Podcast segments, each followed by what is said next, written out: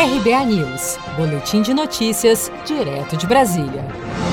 Em evento no Ministério das Minas e Energia nesta quarta-feira, 5 de agosto, o presidente Bolsonaro disse que está em contato com autoridades libanesas para oferecer ajuda às vítimas da mega explosão em Beirute ocorrida na tarde da última terça-feira.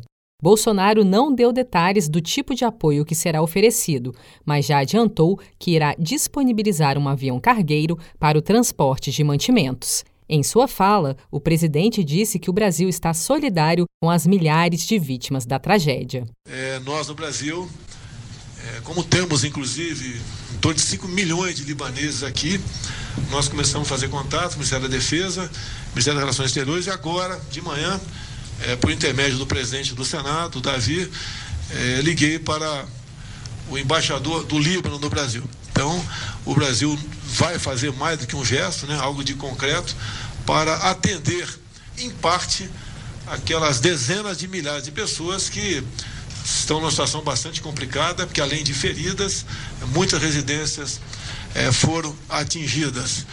Então, o Brasil está solidário.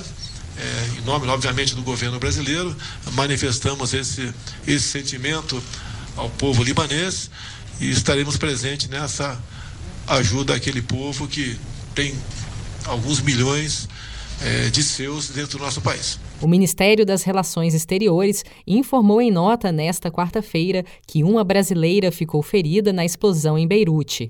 A esposa do adido da defesa, que segue hospitalizada, mas passa bem. Segundo dados oficiais, mais de 100 pessoas morreram na mega explosão, que deixou mais de 4 mil feridos e cerca de 300 mil desabrigados.